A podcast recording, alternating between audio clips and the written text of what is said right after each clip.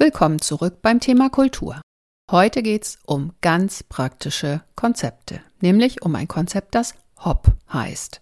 Wir sind nicht auf der Pferderennbahn, sondern im Unternehmen, genauer gesagt im Arbeitsfeld Arbeitssicherheit. Denn hier unterstützt, berät und trainiert Matthias Parey und verrät uns, wie er mit HOP Unfälle in Unternehmen seltener und weniger dramatisch und Fehler mit weniger Folgen produziert. Wie das genau funktioniert, verrät er uns an einigen Beispielen und daraus lassen sich für Managementsysteme ziemlich gute Ideen ableiten.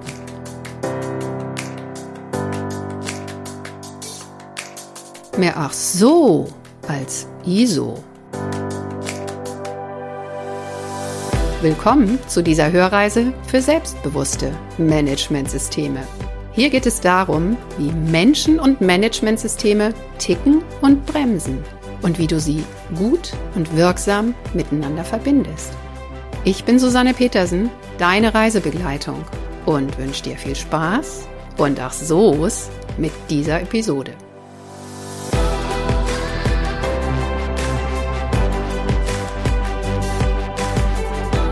Guten Morgen, Matthias. Vielen, vielen Dank, dass du dich mit mir hier zu unserem Podcast-Gespräch verabredet hast. Ja, schönen guten Morgen, Susanne. Vielen Dank für die Einladung. Gerne.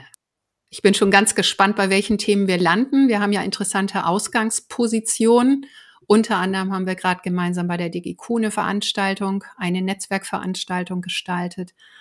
Das war schon sehr spannend. Jetzt bin ich wirklich total neugierig darauf, was sich hier heute mit dir entwickelt. Aber bevor wir jetzt richtig ins Thema einsteigen, erzähl doch erstmal, wer ist eigentlich Matthias Parey und was macht der so den ganzen Tag? Ja, gerne. Also, wie du sagst, Matthias Parey ist mein Name. Ich bin Sicherheitsingenieur und Brandschutzingenieur, Fachkraft für Arbeitssicherheit. Und ähm, ja, ich äh, lebe und wohne äh, in Dortmund. Das ist meine neue Wahlheimat hier. Ja. Ähm, ja, komme ursprünglich aus der Nähe von Berlin, äh, habe aber doch irgendwie in NRW mein Herz verloren, mhm. auch meine Frau gefunden und jetzt ähm, wohnen wir halt hier.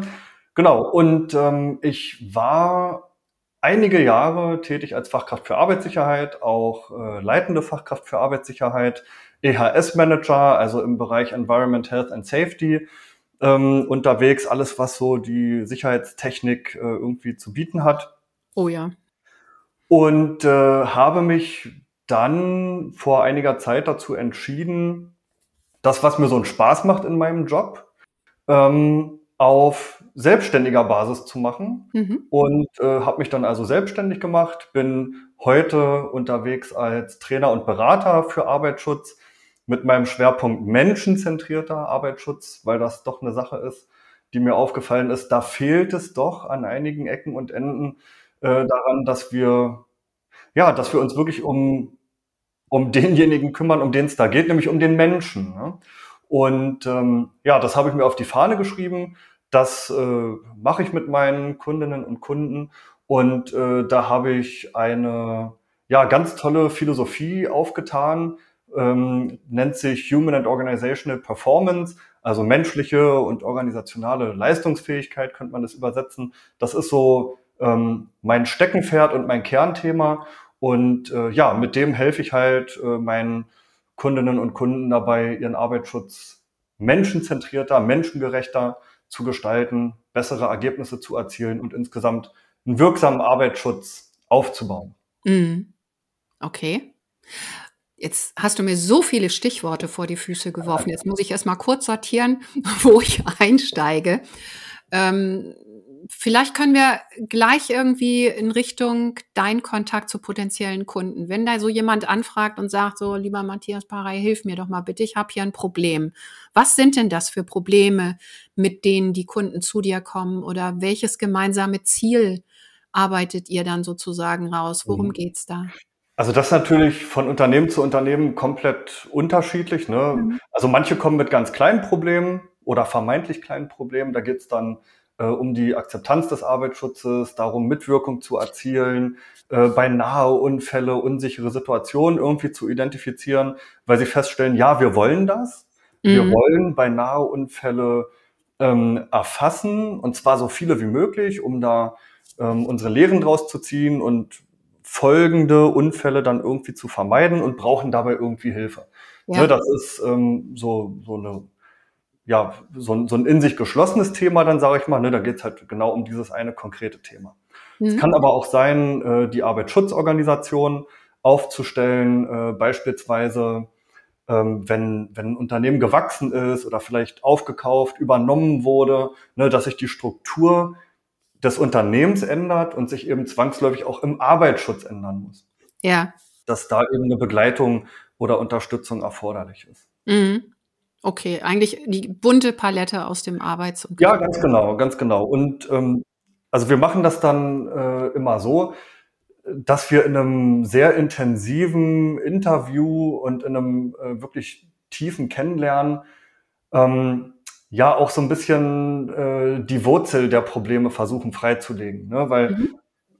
das erkannte Problem ist ja nicht immer unbedingt so die Ursache. Ne? Das heißt, wir, ähm, wir stecken ab, welche Handlungsfelder gibt's jetzt da noch in diesem Unternehmen. Mhm. Ne? Also woran ähm, ja, woran fehlt es dem Unternehmen? Woran fehlt es den Akteuren im Unternehmen? Ne? Was, äh, was braucht der Einzelne? Die Fachkraft für Arbeitssicherheit oder ähm, die Führungskraft, die Arbeitsschutzabteilung?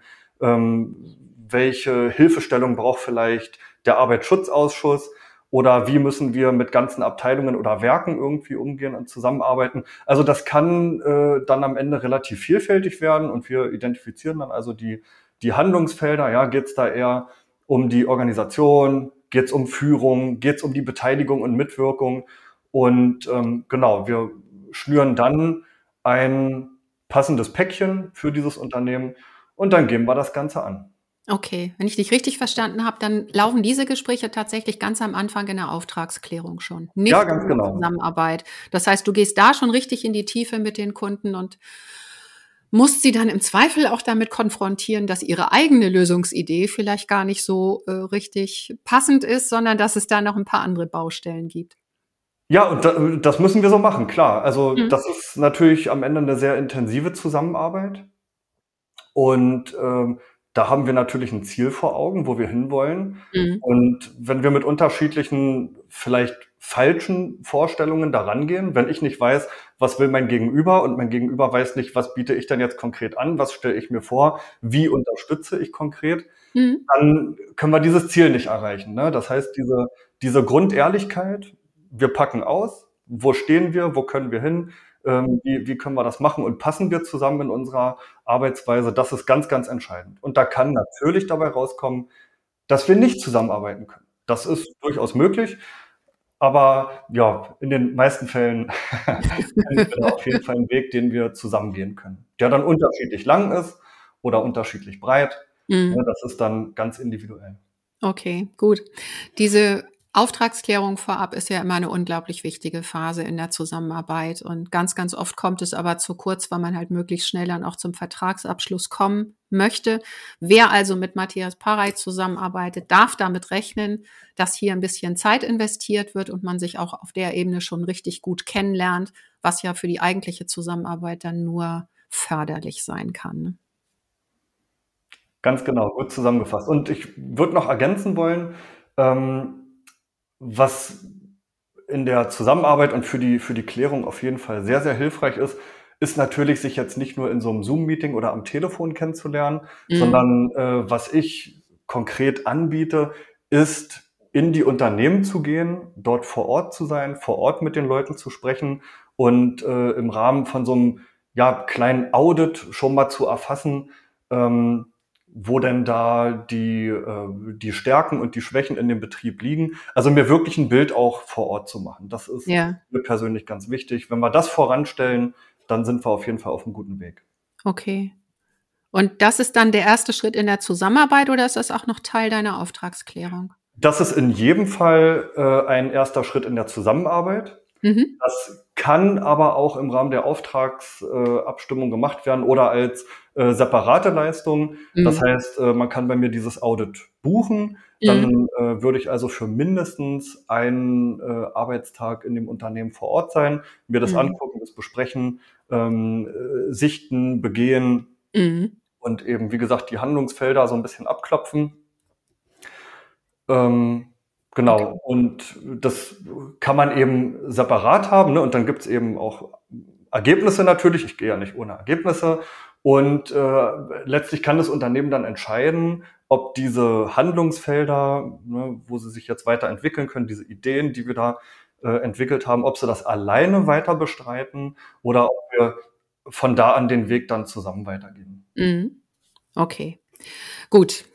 Dann muss ich jetzt mal die Kurve kriegen zu diesen anderen spannenden Stichworten, die du gerade bei deiner Einleitung schon gemacht hast.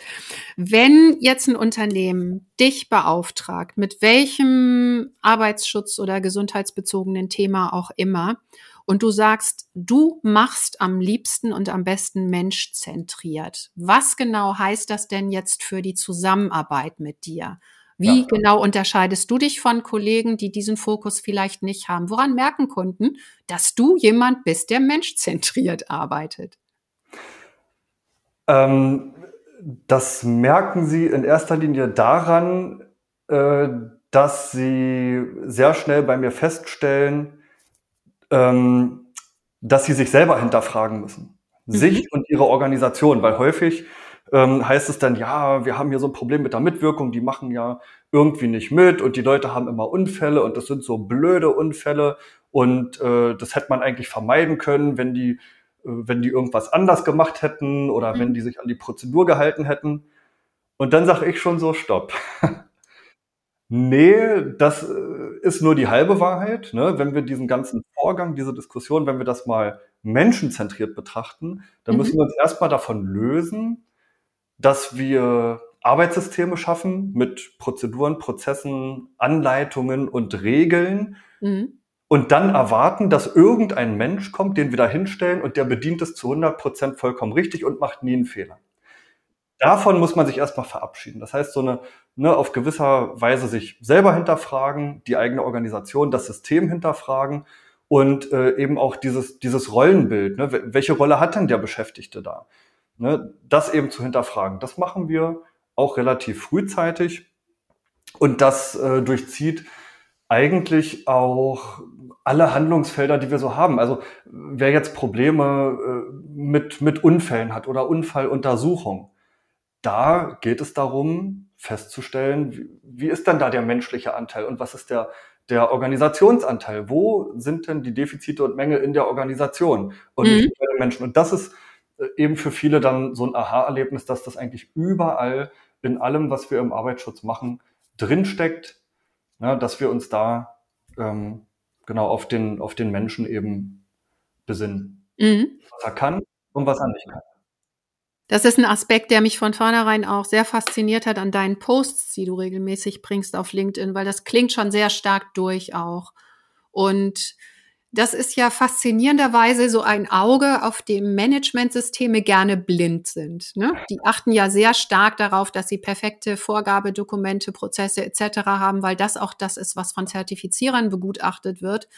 Und bedenken dabei überhaupt nicht, dass Menschen irgendwie, ich habe das in meinem Buch so geschrieben, die haben keine Knöpfe. Ne? Man kann nicht mhm. einfach sagen, so an und jetzt Prozedur los, sondern die haben Kopf, die denken selber Ne? Denen geht's mal gut und mal weniger gut. Die haben auch noch ein Zuhause, wohl möglich mit Sorgen und so weiter und so fort. Und ganz oft sagt man in Managementsystemen, naja, die haben einfach den Prozess nicht so umgesetzt, wie er hier aufgeschrieben ist. Und damit ist das Problem vom Tisch.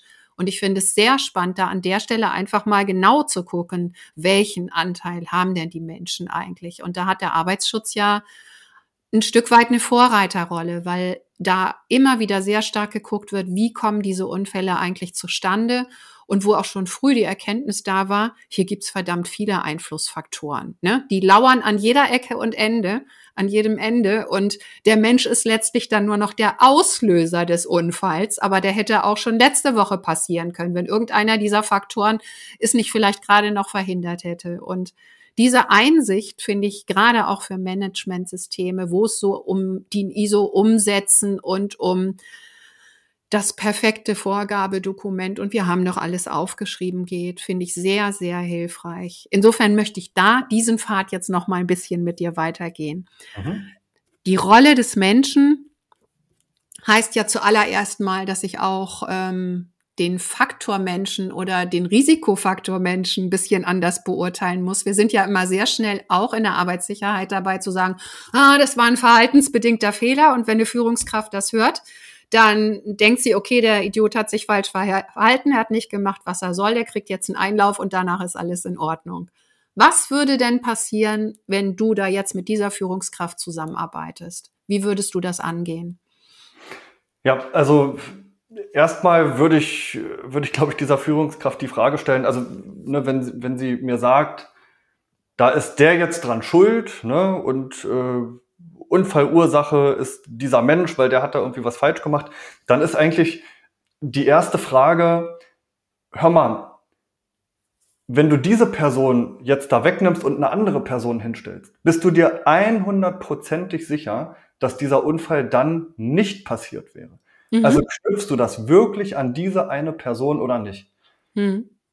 Und äh, da sagt nie jemand ja. Ne? Mhm. Da ist immer die Erkenntnis, ja, nee, klar, es hätte ja auch, äh, das hätte ja auch dem Holger passieren können mhm. oder der Sabine. Nö, stimmt, mhm. das hätte eigentlich auch jedem anderen passieren können. Mhm. Aha. So, und wenn es jedem anderen hätte passieren können, wie kann denn dann die einzelne Person die Ursache sein? Das passt ja schon mal nicht zusammen. Mhm. Und dann haben wir schon mal eine gute, äh, eine gute Grundlage, um weiterzuarbeiten, weil äh, häufig fällt mir auf, und das muss ich mir auch für meine Vergangenheit äh, ein bisschen ankreiden, ne, wenn, wir, wenn wir so Unfalluntersuchungen machen, äh, dann ist da häufig am Ende so eine Entscheidungsmöglichkeit, ist das jetzt ein technisches Versagen oder ist das ein menschliches Versagen? Ja, dieses Top-Modell, ne? Technisch, organisatorisch und persönlich. Ja, genau. Aber äh, äh, das Blöde ist, wenn ich diese, diese binäre Auswahlmöglichkeit habe, technisches Versagen oder menschliches, mhm. dann habe ich ja das O ausgelassen. Ja. Da ist ja irgendwie O nicht drin. Also das, mhm. ich habe noch nie einen Unfalluntersuchungsbogen gesehen, wo man ankreuzen kann, technische Ursache, menschliche Ursache oder organisatorische Ursache. Und das ist ein riesen Gap. Und nach dieser organisatorischen Ursache suche ich. Und wenn es heißt menschlicher Fehler, dann ist das für mich der Anfang der Unfalluntersuchung. Also nicht ganz der Anfang, aber da geht es erst richtig los, will ich damit sagen. Ja? ja. Weil wenn wir, äh, wenn wir sagen, das war eine menschliche Ursache, es hätte aber jedem anderen Menschen auch passieren können, dann ist doch äh, der Fingerzeig ganz klar auf die Organisation und dann müssen wir organisatorische ähm, Unfallursachen finden. Da würde ich gerne mit dir jetzt nochmal weiter diskutieren, weil da sind wir an einem ganz, ganz spannenden Punkt. Was sind denn eigentlich jetzt diese ich will das gar nicht eingrenzen auf organisatorisch, weil aus meiner Sicht gibt es da noch mehr. Ich sag mal Rahmenbedingungen. Wenn wir das Ganze genau. so als Modell sehen, dann ist der Mensch am Ende, die Person, der Mitarbeitende, der Auslöser eines Unfalls, der passiert ist. Und jetzt geht es darum, die Kette vorher mal anzugucken, inklusive der Rahmenbedingungen, die dazugehören. Und genau. Rahmenbedingungen sind nicht nur organisatorische, also Aufbau- und Ablauforganisatorische Faktoren. Und da würde ich dich gerne jetzt noch mal weiter ausquetschen wollen. Was sind denn aus deiner Sicht so spannende Rahmenbedingungen, die da einen ganz großen Anteil haben können, auch aus deinen Erfahrungen? Also es ist grundsätzlich erstmal alles, was in unserem Arbeitssystem irgendwo auftaucht. Ne? Das ist mhm. der Mensch, das ist die, die Arbeitsaufgabe. Ne? Das können Informationen sein, die vielleicht zu viel sind oder zu wenig. Das kann Feedback von der Maschine sein, was irgendwie fehlt. Ähm, das, das ist aber auch alles, was so zwischen den Menschen einfach so stattfindet. Also ah. Dinge, Dinge, die ich jetzt nicht organisiert habe, bestimmte Kommunikation zum Beispiel oder Interpretation. Ich kann ja in so einem Prozess nicht festlegen, wie ein Mensch eine bestimmte Information interpretiert und daraufhin handelt. Ja. Ne, da, da, da gibt es ja unendlich viele Möglichkeiten, wie Menschen irgendwie was aufnehmen und verstehen. Ja. Es gibt aber auch äh, Rahmenbedingungen, die jetzt noch das menschliche Handeln beeinflussen. Ganz simpel und banal. Helligkeit oder Dunkelheit. Halt, oh ja. mhm. äh, ist, es, ist es warm oder kalt? Ne, du hattest auch schon gesagt, habe ich jetzt irgendwelche Sorgen äh, vielleicht mitgebracht zur Arbeit? Ne? Habe ich nicht gut geschlafen? Ähm, oder steht ein wichtiger Termin an? Habe ich irgendwie Druck? Äh, passt gerade finanziell irgendwas nicht? Also mhm. da wirklich ähm, ja, Faktoren, die, die in dem einzelnen Menschen, in dieser Person dann drin liegen. Mhm. Und das Ganze wirkt natürlich hochkomplex zusammen. Ne? Also wir haben diese, diese Rahmenbedingungen und auch diese organisatorischen äh, Aspekte, Mhm. die sind ja eigentlich immer da. Mhm. Nur halt in verschiedenen Ausprägungen. Ja. Ne? Und ja, 999 Mal geht's irgendwie gut, auch weil der Mensch interpretiert, Entscheidungen trifft und irgendwie zu einem guten Ergebnis kommt, weil das ist ja seine Aufgabe und sein Ziel, wenn der arbeitet. Mhm. Aber es kann eben auch diesen einen Fall geben, wo alle Bedingungen zusammen so ungünstig zusammenwirken ähm, und eine Entscheidung auslösen, die vielleicht dann rückblickend doch nicht so gut war. Und dann passiert eben ein Unfall oder ein Mangel oder Qualitätseinbußen, Schaden, was auch immer. Ne? Mhm. Also das ist hochkomplex, das kann man nicht einfach so in, in eine Linie stellen. Ähm, das, das ja, ist, ist systemisch, ne? Das ist ein ganz großes System, was da komplex zusammenwirkt. Ja, du hast auch den Begriff Arbeitssystem ja schon Genau, benutzt auch. genau. Benutzt du den irgendwie auf eine bestimmte Art und Weise? Ich habe den Begriff in letzter Zeit häufiger mal gehört. Und äh, gibt es da aus der Arbeitssicherheit, aus der Fachliteratur von irgendwelchen Autoren bestimmte Definitionen, was ein Arbeitssystem ausmacht? Für mich ist jetzt gerade so die Frage, wenn ich so einen Unfall oder einen beinahe Unfall untersuchen möchte und tatsächlich auch meine Rahmenbedingungen dann entsprechend ändern möchte, wie kriege ich denn erstmal raus, so an welchen Schrauben ich jetzt bitte unbedingt drehen sollte? So gibt's da eine Form von Struktur, vielleicht auch eine Definition von Arbeitssystem, die mir hilft, einfach bestimmte Punkte in den Blick zu nehmen und nichts Wichtiges zu vergessen. Also ja, da, da gibt's natürlich ähm, Modelle, die uns äh, helfen zu verstehen, was eben einwirkt auf diesen Menschen. Mhm. Äh, jetzt Beispiel an einer Mensch-Maschine-Interaktion, Mensch und Maschine, da haben wir schon mal zwei Sachen ne, in diesem Mhm. System. Ähm, dann gibt's aber irgendwie noch äh, Rohmaterialien, die bestimmten Anforderungen entsprechen müssen, auf eine bestimmte Art und Weise logistisch dorthin gebracht werden. Mhm. Äh, bestimmte Prozesse, Verfahrensanweisungen, da sind wir dann ähm, bei den, ich sag mal, nicht greifbaren Komponenten in diesem Arbeitssystem, also was man da nicht direkt vor sich hat, ne, was man nicht so Mhm. in die Hand nehmen kann. Natürlich ist die Prozedur irgendwo aufgeschrieben, aber äh, diese Regeln liegen ja so in der Luft. Ne? Die Mhm. aufgeschriebenen, aber auch die nicht aufgeschriebenen Regeln. Ne? Das, was eben so passiert zwischen den Menschen. Ne? Diese Ja, ja. Verhaltensweisen, ja, das ist hier halt so, das machen wir schon immer so. Ja, die Regel kennen wir zwar, aber wir machen das hier anders. Ne? Mhm. Ähm, ja, eben so eine, so eine ganze, ganze Palette an, an so nicht greifbaren Komponenten. Ja, ja, ja. Okay, wir haben jetzt schon, also wenn ich mitgeschrieben hätte, hätte ich wahrscheinlich schon eine richtig schöne Liste zusammen. Du hast jetzt gerade nochmal die ungeschriebenen Regeln Mhm. angesprochen. Das war ja auch bei unserer DGQ-Veranstaltung so der Übertitel des Thema Kultur und wie man das so in Managementsystemen oder auch in der Arbeitssicherheit so ein bisschen greifbarer, vielleicht auch handhabbarer macht, das Thema.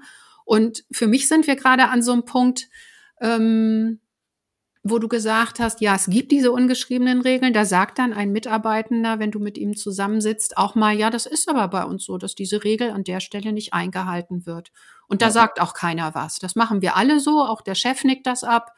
Insofern, das funktioniert so bei uns. Wo ist das Problem? Ja, ja.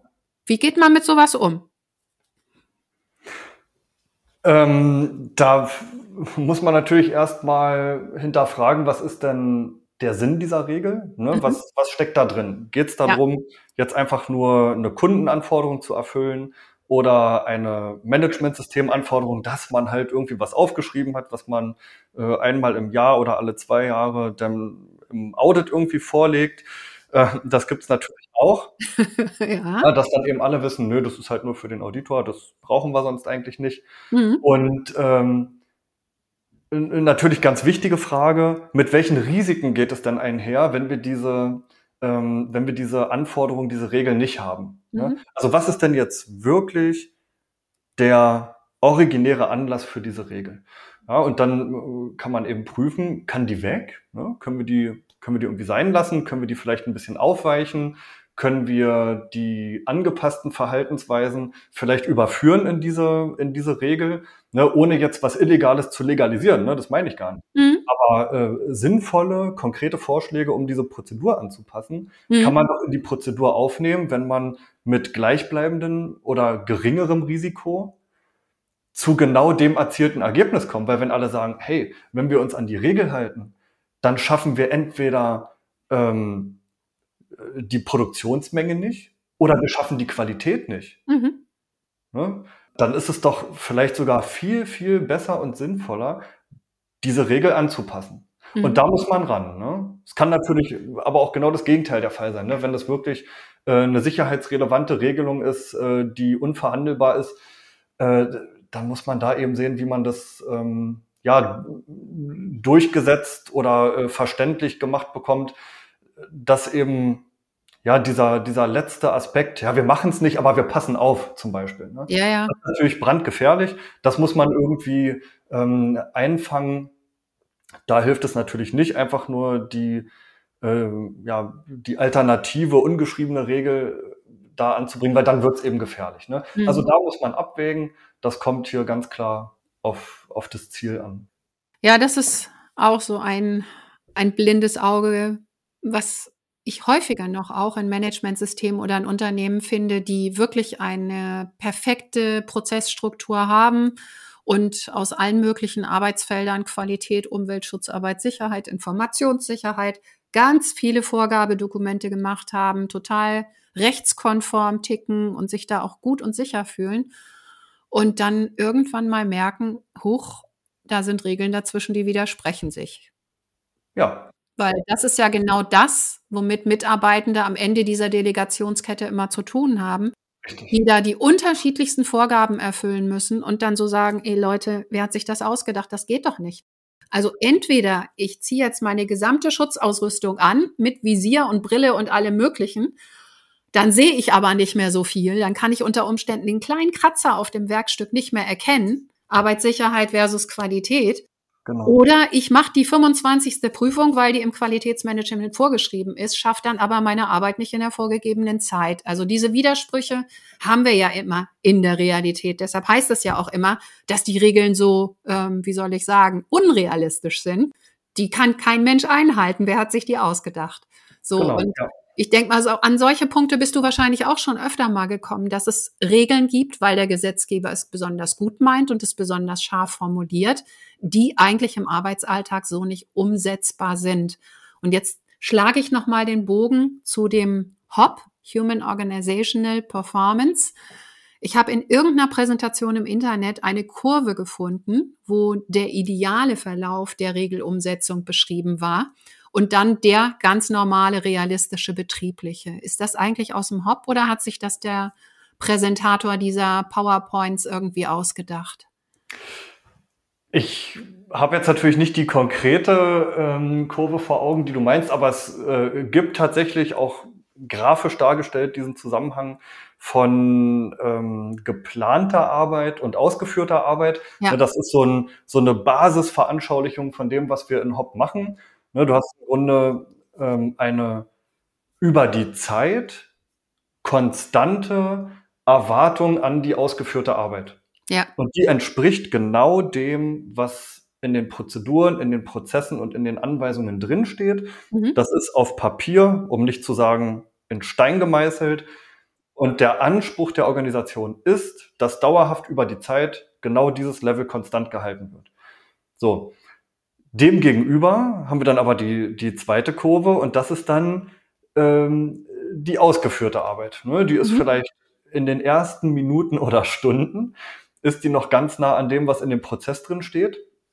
Und dann kommt genau, was du sagst. Ne? Dann kommen konkurrierende Anforderungen, dann kommen äh, nicht berücksichtigte, nicht eingeplante äh, Umgebungsbedingungen aus dem Arbeitssystem zu tragen. Und dann stehen die Beschäftigten da und haben erstmal ein Problem ne? mhm. und das lösen die. Ja. Das ist ja deren Aufgabe. Die lösen dann einfach das Problem. Die jonglieren im Grunde da, wo die Arbeit gemacht wird, mit den Anforderungen und dem, was sie in der Realität vorfinden. Mhm. Mit ihrem Ziel, ihre Arbeit zu erledigen. Mhm. Und dann umgehen die eine Regelung, improvisieren, machen vielleicht sogar etwas viel, viel besser, als die Prozedur das jemals vorgesehen hat. Ja, Das dürfen wir ja nicht ausschließen. Ne? Wir reden ja nicht nur davon, dass Leute eine Prozedur umgehen und alles wird schlecht.